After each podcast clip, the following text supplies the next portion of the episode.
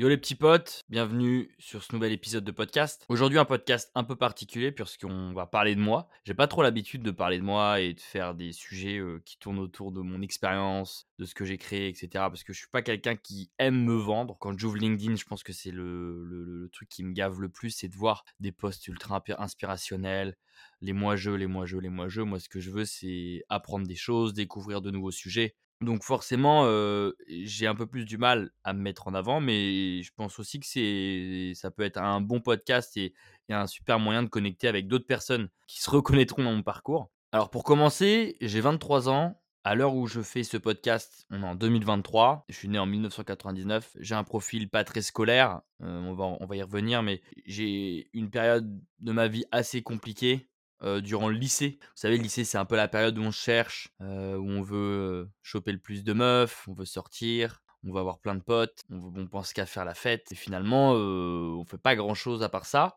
J'étais très mauvais, au lycée d'un point de vue, scolaire. Bon, les profs disaient que j'avais des capacités, moi je les ai jamais crues parce que même en bossant, je galérais à avoir des bonnes notes. J'ai fait une terminale S. Alors maintenant, je sais qu'il y a plus du tout ça, mais, j'ai fait une terminale scientifique où, les matières principales, c'était vraiment, physique, maths, SVT. Moi, quand j'étais plus petit, je voulais vraiment devenir médecin. J'aimais ce côté, aider aider les autres, soigner, soigner des gens, puis c'était surtout le salaire. Je me rappelle très bien. Je voulais absolument aider les autres et gagner beaucoup d'argent. C'est le truc que je répétais tout le temps à mes parents et mmh, c'est aussi pour ça que, quand on est petit, on a envie de faire des métiers, qui pourraient nous inspirer. Pompier, moi c'était médecin vraiment pour, le fait de soigner des gens et gagner de l'argent. Ce rêve va très vite se transformer en cauchemar, quand je vois quand j'ai vu que j'étais très mauvais au lycée, même en travaillant, j'aimais pas ça j'étais assez malheureux et un jour, j'ai eu un déclic parce que j'ai redoublé ma première S, ma terminale S, donc forcément, j'ai 2 ans de retard au lycée. Tu en terminale, tu 20 ans, les autres, ils ont tous, à peine, la majorité. Donc ça crée un vrai décalage, surtout à cet âge-là, sachant que à cet âge-là, c'est là où on grandit vite et on mûrit beaucoup plus vite. Évidemment, quand vous avez 40 ans et que vous pouvez très bien, vous entendre avec des gens de 42 ans, c'est pas un problème, mais quand on est plus jeune, c'est un peu plus compliqué. Je me suis très vite retrouvé seul au lycée parce que, bah, mes potes étaient en études supérieures et puis, ils kiffaient clairement leur vie. Moi, je pouvais moins moins les voir parce que beaucoup d'entre eux étaient partis dans d'autres villes et puis, bon, bah, on le sait tous, au lycée, on a des horaires de merde. En moyenne, c'est 8:00-17:00 donc bon, bah, à 17:00, tu rentres chez toi et puis, tu tombes dans une activité un peu à la con, à part les devoirs, de la PS3, la PS4, heu, du sport. Donc finalement, j'avais très peu de vie sociale, j'étais assez malheureux, je savais pas trop quoi faire de ma vie. Puis un jour, j'ai eu un déclic à 17-18 ans, heu, quand j'étais vraiment en première S, où je voyais que j'étais très mauvais, heu, à l'école. Je me suis dit: «Bon, bah, de toute façon, de quoi j'ai besoin pour réussir ma vie? J'ai juste besoin d'argent. Bon, bah, le truc qu'il faut que je regarde, c'est comment on crée de l'argent, comment on gagne de l'argent. Alors, je fais pas du tout ça pour faire un podcast très storytellé. Heu, je fais vraiment ce podcast parce que je raconte ma vie et ce qui s'est vraiment passé dans ma tête. Et puis, heu, je suis tombé sur une vidéo, heu, d'Yomi Denzel, à l'époque, une personne qui m'inspirait beaucoup à l'époque, beaucoup moins maintenant parce que bon, je trouve qu'on tombe un peu dans le dans le FOMO, dans dans le fait de vendre de la merde, mac à un public de plus en plus large. Et après ça, c'est mon avis. J'achète sa formation, je fais du dropshipping, je lance des e-commerce. Donc ça, j'étais toujours au lycée. Et puis à un moment donné, il y a une boutique e-commerce, je sais pas trop pourquoi, heu, qui commence à bien marcher. Donc je fais plusieurs milliers d'euros, heu, assez rapidement. Et il y a un moment donné où, je me dis: «Mais je suis encore au lycée et je peux gagner, beaucoup plus que qu'un professeur à moi. Quel est l'intérêt de faire des études?» et à partir de ce moment-là, mon mindset a très vite changé. Alors, est-ce que c'est bien, est-ce que c'est pas bien? J'en sais rien. Mais il a très vite changé parce que je me suis rendu compte que finalement, le fait de faire des études n'assurait pas forcément un gros salaire, n'assurait pas forcément mon épanouissement. Donc je me dis: «Est-ce que c'est pas mieux de prendre du plaisir à faire ce que je faisais?» donc à l'époque, j'adorais faire des sites e-commerce. Évidemment, aujourd'hui, c'est très mal vu, mais à l'époque, j'adorais faire des sites e-commerce pour créer, une newsletter, campagne d'emailing, faire de l'upsell, faire du Facebook Ads, vraiment toucher à tout en ligne et heu, bon, bah, il y a un moment donné, heu, où je me suis dit: «Bah, en fait, heu, que ça sert à rien que je continue le lycée», donc j'en ai parlé à mes parents, parce que forcément, je leur avais dit que j'ai gagné de l'argent. Eux, ils m'ont dit qu'il fallait absolument que je continue, le lycée que je fasse que j'ai le bac et que je fasse des études. Une fois que j'ai eu ce putain de bac, après 2 ans de retard et je me suis forcé à faire des études. Donc évidemment, mes parents sont des amours, donc ils m'ont dit: «Bon, bah, trouve des études qui vont te plaire et cetera». Donc j'ai trouvé une école, à Bordeaux de digital, qui s'appelle l'ESD et et pour moi, c'était, le lycée en un peu moins chiant, mais toujours aussi relou quand même. C'est-à-dire, faut que tu pointes. En fait, moi, ce que j'ai détesté, c'était vraiment l'autorité et ça, c'est assez contre-intuitif, mais c'est pas parce qu'on déteste l'autorité qu'on va faire des conneries. Je détestais l'autorité, mais je faisais aucune bêtise. Juste, je travaillais pas parce que, bah, j'avais pas envie de travailler et très vite à l'école, à l'ESD, donc c'était un bachelor en 3 ans, je me suis dit: «De toute façon, je ferai jamais les 3 ans, je vais arrêter ça pour monter ma boîte». Donc je continue encore du dropshipping, mais ça marchait moins et puis j'étais un peu perdu parce que forcément, on a une vie étudiante, on commence à un peu mieux vivre, on sort un peu plus, on rencontre des gens cool et du coup, très vite, je dis à mes parents que je vais pas faire, heu, 3 ans. Eux, bah, forcément, ils me sourient, à la tronche. Ils me disent: «Mais comment ça, tu vas pas faire 3 ans? On va payer, heu, 3 ans d'école, c'est pour que tu les fasses» et moi, je leur ai dit: «Oui, mais au pire des cas, on fait un deal, je fais l'école. Le jour où j'ai une vraie idée de boîte et un vrai projet, je stoppe tout et je me consacre à 100% sur ce projet». Mes parents m'ont dit: «Oui, oui, heu, tu veux». En réalité parce que, heu, ils pensaient que je serais incapable de quitter les cours pour lancer mon projet et du coup, il y a un moment donné, au bout d'un an, heu, mes profs me disent qu'il faut que je fasse un stage. Donc moi, je leur dis: «Bon, bah, voilà, j'ai un projet, est-ce que je peux pas faire un site de dropshipping, faire du e-commerce, faire des ventes? Et comme ça, bah, je vous fais un rapport de stage complet puisque je vais toucher à l'email, à Photoshop, à du montage vidéo, création de site web et cetera». Donc c'était vraiment dans les consignes du stage parce que dans dans notre stage, on devait toucher à tout sachant qu'on était dans une école de digital. Et là, heu, les profs me sourient un peu au nez et me disent: «Non, c'est pas possible, oui, heu heu, un stage, ça doit se faire dans une entreprise et tu dois avoir un tuteur de stage, un maître de stage et sinon, on peut pas accepter ça». Ça, ça m'a un peu freiné, donc je me suis dit: «Bon, bah, OK, encore une condition à la con». Sauf que pas de bol, ma mère a un salon de coiffure et je lui ai dit: «Est-ce que ça te dit, tu me prends en stage et moi je te fais tout ton site, je peux te refaire un un univers visuel, je te ferai une vidéo promotionnelle sur Facebook Ads, je ferai un montage vidéo sympa et cetera». Ma mère donc forcément, trop contente, elle accepte et du coup, j'en parle à mes profs et une fois de plus, les profs me prennent un peu de haut, me disent: «Ah ouais, mais c'est un salon de coiffure, qu'est-ce que tu vas foutre, machin?» et je leur dis: «Mais attendez, vous êtes assez stupides.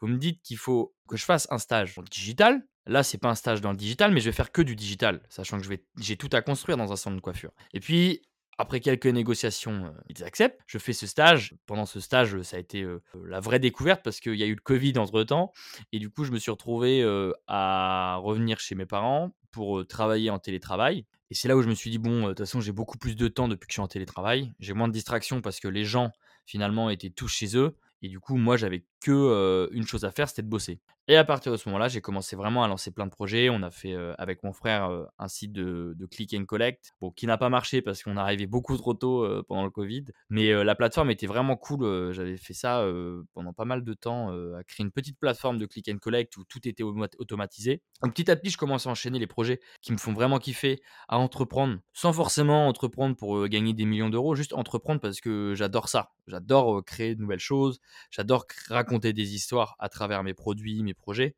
et du coup, je me dis: «Mais c'est ça, en fait, ma voie». Je pense que c'est ça le truc, le fait de créer, de me lever le matin et de me dire, «En fait, je fais exactement ce que je veux de mes journées et comment je veux apprendre, ce que je veux apprendre et cetera».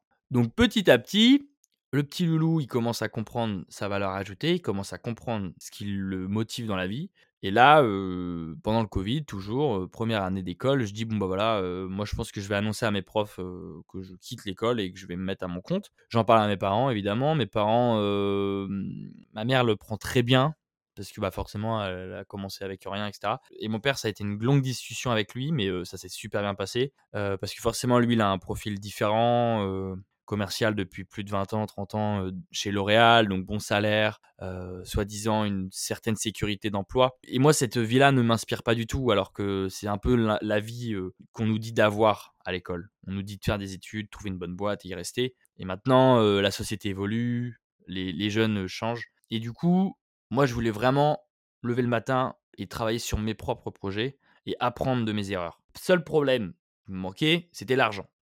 J'ai eu la chance d'avoir des parents en or, je les remercierai jamais assez. Donc le deal, c'était: «OK, tu arrêtes tes études, on te laisse 1 an où on te paye, tes nourris, heu, blanchis, heu, logés, mais par contre, tu as 1 an pour au moins vivre de ton projet». Donc ça a été un super ultimatum.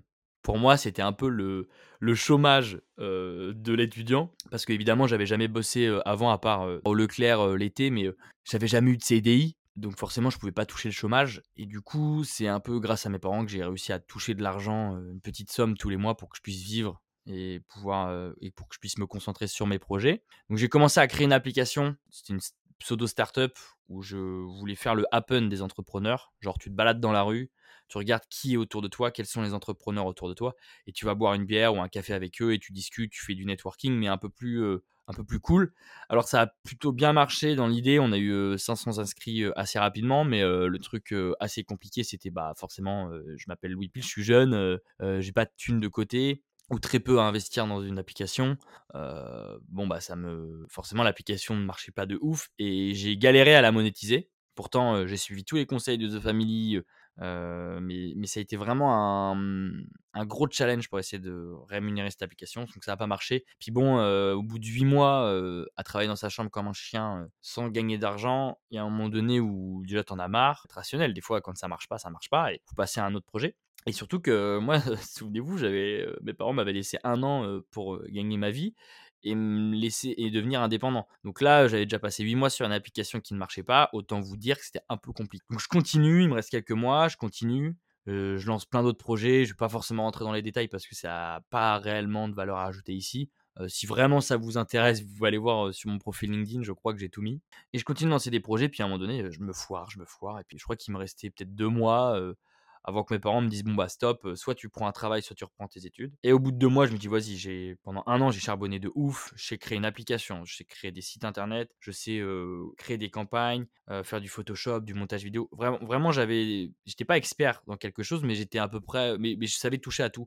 Et je me suis dit bon bah je peux au moins monétiser mes compétences. Et c'est là où je me suis intéressé au freelance et j'ai commencé à vendre des premières prestations Photoshop, après j'ai fait du montage vidéo. Puis à un moment donné, je me suis dit ah ça serait cool de pousser un peu plus mes vidéos et je suis tombé par hasard sur la 3D. Donc j'ai dans une vidéo toute bête, j'avais mis de la 3D et les gens ont dit waouh trop ouf ta 3D, j'avais jamais vu ça machin. Et du coup je me suis dit putain il y a peut-être un truc à faire là dans la 3D. Donc j'ai creusé le sujet à fond, je me suis lancé à fond aussi. J'ai créé énormément de vidéos gratuites pour des entreprises qui m'inspiraient. Follow, Merci Andy, Swile, Shine. vraiment plein de startups à la mode qui étaient sur LinkedIn et qui y sont toujours.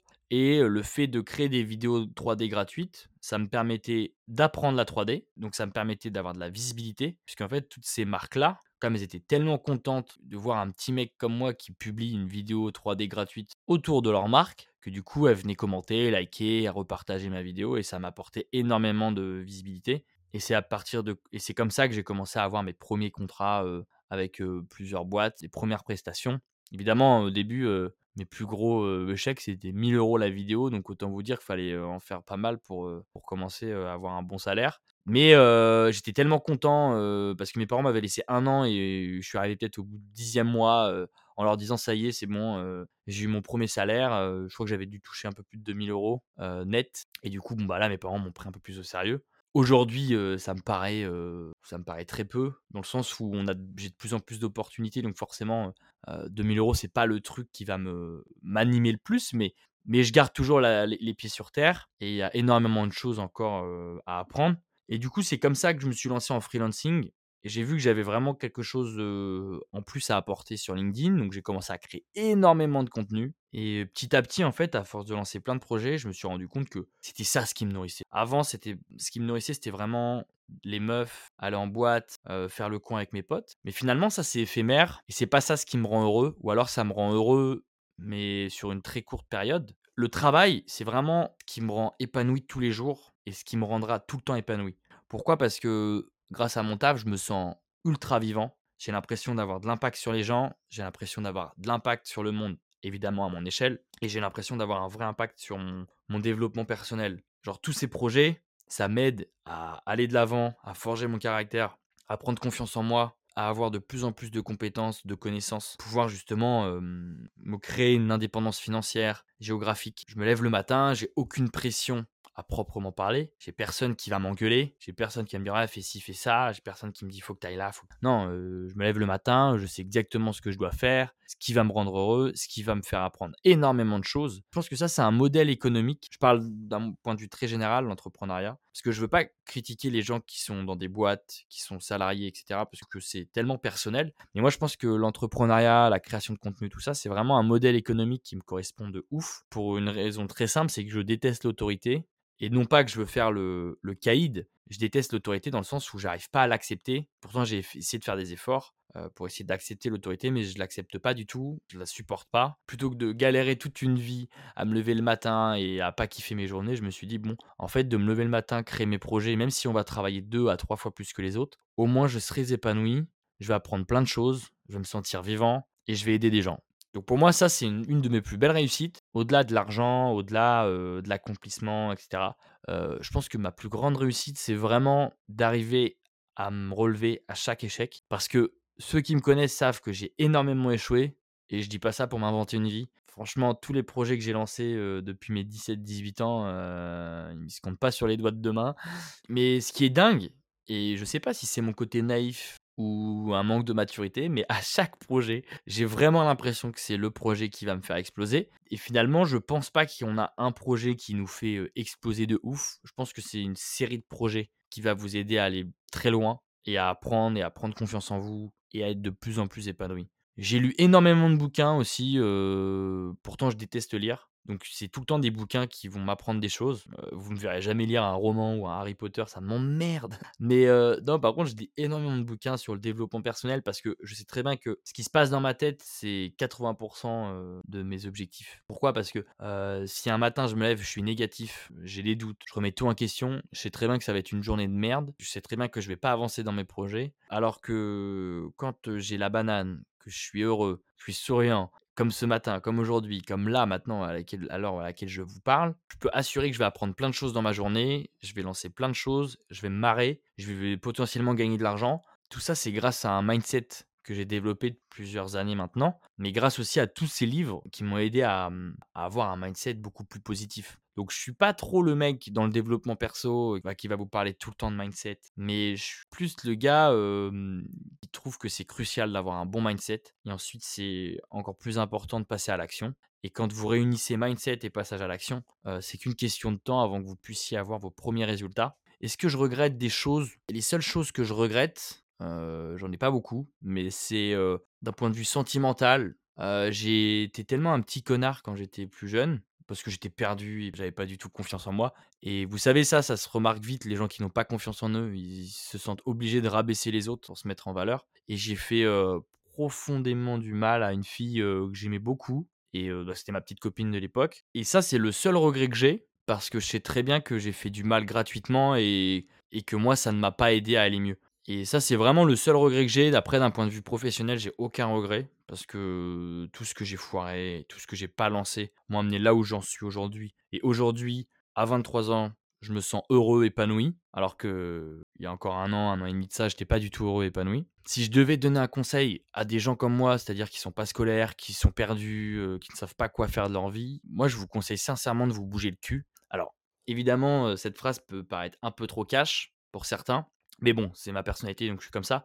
De toute façon, dites-vous un truc, vous pouvez vous plaindre des heures, des jours, des années. Vous pouvez cracher sur le monde entier. Il y a un moment donné où vous n'allez rien avoir gratuitement. Et je sais que ça, c'est un gros fléau de notre société. C'est que beaucoup de gens qui manifestent, qui se plaignent de l'État, machin. En réalité, l'État ne va pas changer leur vie. Les seules personnes qui peuvent changer leur vie, c'est nous-mêmes. On peut pas compter sur les autres. La vie, la société, tout ça, c'est trop complexe. Pouvoir aider individuellement les gens. Si tu veux réussir, faut se bouger le cul et faut toujours avoir un mindset qui est assez simple. En fait, tu fais des choses. En faisant des choses, tu vas apprendre des choses. En apprenant des choses, tu vas développer des connaissances. Et ces connaissances-là vont te faire gagner de l'argent. Parce qu'il y a des gens qui vont te payer parce que tu as des connaissances que eux n'ont pas. Et ensuite, donc ça c'est plus pour du service.